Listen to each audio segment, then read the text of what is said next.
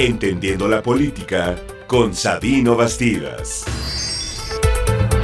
Sabino, ¿cómo estás? La marcha por la democracia.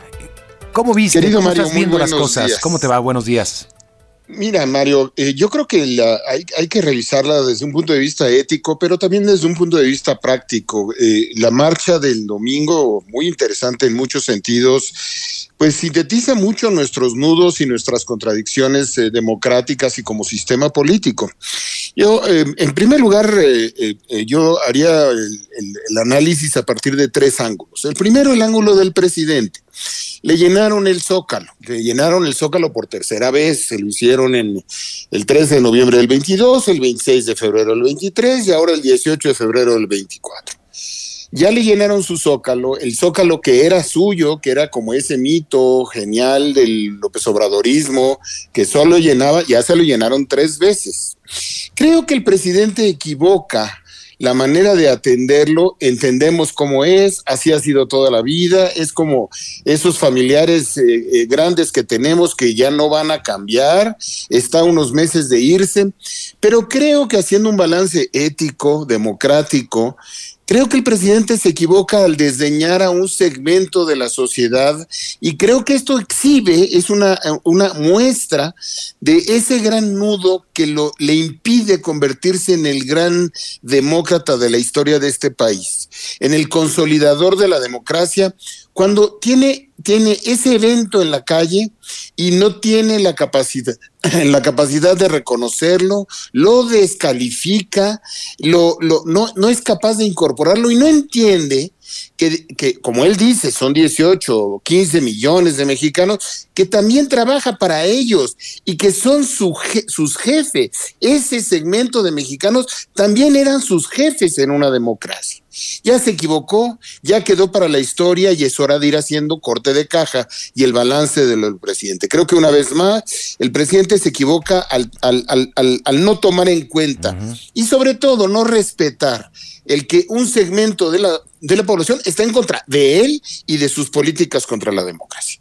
Después está el ángulo de Morena. Morena que tiene que tener un paso adelante con respecto a un López Obrador que tiene mayor legitimidad que ellos que tiene mayor poder político que ellos y que una Claudia Sheinbaum necesita construir de manera diferente a López Obrador.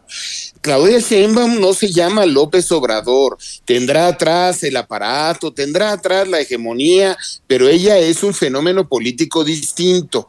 Uno se equivoca cuando se mimetiza con gente que es más talentosa, exitosa o poderosa que, que uno mismo. Y aquí se está mimetizando y está asumiendo las mismas actitudes cuando no tiene hoy no tendrá mañana, bajo ninguna circunstancia, el mismo poder que el señor López Obrador. Por lo tanto, su, trato, su comportamiento debe ser diferente respecto a quien es diferente en una democracia. Y le pone la marca muy fuerte para lo que será el inicio de toma, el inicio de su campaña el próximo primero de marzo. Por último, para los organizadores, para los simpatizantes, para los, los grupos anti-López Obrador que marcharon. Queda muy claro que una marcha no son votos, no son estructura, los votos no se convierten en políticas públicas, eh, las marchas, las marchas son marchas, y esa marcha no se está traduciendo en los tres años de protesta contra López Obrador en mayor organicidad, en mayor organización, en estructuras de base, en un trabajo de seguimiento. Salir a protestar una vez al año no está mal, como hobby, como experiencia, como, como reto, eh, como valor político y desde un punto de vista ético tiene su significado. Pero la organización política que conquista el poder no se da con expresiones espontáneas y ocasionales de manifestación pública. Eso debe pasar a la organización política, porque el gran error de la sociedad civil en México es haber tachado a los partidos políticos como sus adversarios y no convertir el instrumento partidos políticos en su herramienta de acción pública para el futuro y dejarle la política profesional, como va a volver a resultar después de la experiencia Xochitl Galvez, en manos de tres o cuatro mafias de poder político partidista que han decidido poner a los de siempre y hacerlo de siempre. Qué bueno, ahí está el símbolo de resistencia. Creo que tener algo enfrente de López Obrador atenúa, modera o por lo menos hace más lenta la construcción de una hegemonía política, pero esto no se convierte en acción pública ni en resistencia política concreta si no se convierte en organización para la acción pública. Y esa y tiene como un, uno de sus instrumentos el partido político. Puede haber otros. Hay muchos manuales de todo lo que se puede trabajar en formas de organización para convertir eso en verdadera resistencia pública. Creo que es un botón de muestra de una democracia en ciernes, de una democracia debilitada, que tiene, sin embargo, ahí el germen y el potencial de lo que podría hacerse. Ya hablaremos en otra ocasión de la participación de los medios de comunicación y de otros actores en, en un evento de esta magnitud, Mario. Bueno, pues eh, todavía... Todavía habrá que hablar, ¿no? De, los ecos que tenga esta, esta marcha y, como dices, si no se conforma en una, en una, eh, todavía está muy diluida, ¿no? La, a pesar de que hay, digo, hay motivos, hay argumentos eh, de, la oposición, se ve, se ve diluido, Sabino, todavía. Este, claro, todavía no estamos en campaña, pero habrá que ver si esto realmente representa un frente que pues le haga frente precisamente a, la gran maquinaria electoral que representa el presidente. Diluida es una, una forma de verlo, desparpajada es otra, este, inorgánica es otra. Eh, los, dirigentes de los partidos políticos, por ejemplo, ¿cuál es su papel en esta marcha?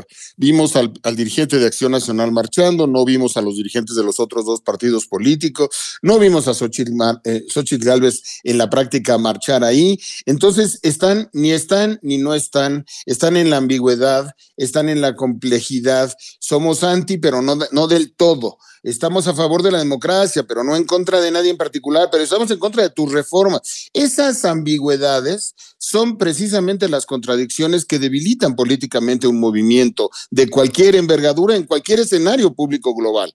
Eh, si, si tú crees y no crees, estás y no estás, supones y no supones, lo que estás mandando son mensajes cruzados y equivocados a posibles nuevos seguidores que pueden acompañarte en tu causa. Todos estamos de acuerdo en que la democracia, muy bien, vamos por la democracia, vamos a ir a la democracia con Alito, vamos a ir a la democracia con Marco, vamos a ir a la democracia con el PRD, vamos a ir a la... Bueno, pues entonces ya vamos discutiendo qué, qué tipo de movimiento es. ¿Estamos en contra de López Obrador? Bueno, pues va la candidata en contra de López Obrador.